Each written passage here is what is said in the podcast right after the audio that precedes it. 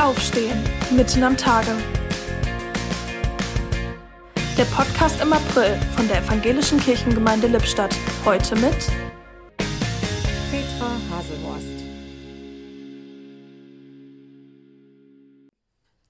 Ein Osterbesuch bei einem Ehepaar aus unserer Kirchengemeinde hat mich sehr beeindruckt. Die beiden sind hierher gezogen, weil sie gesundheitlich ziemlich angeschlagen sind.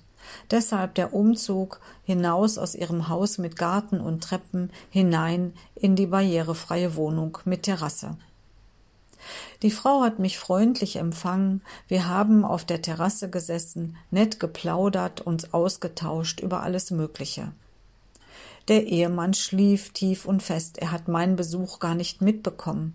Er war körperlich völlig erschöpft, weil er an diesem Ostersamstag das erste Mal selbstständig das Haus verlassen und seine Ehefrau begleiten konnte. Hinaus in die Welt, die anstrengend ist, erschöpfend und dennoch schön. Die Freude und Erleichterung über diese Auferstehung waberte nur so durch dies neue Zuhause.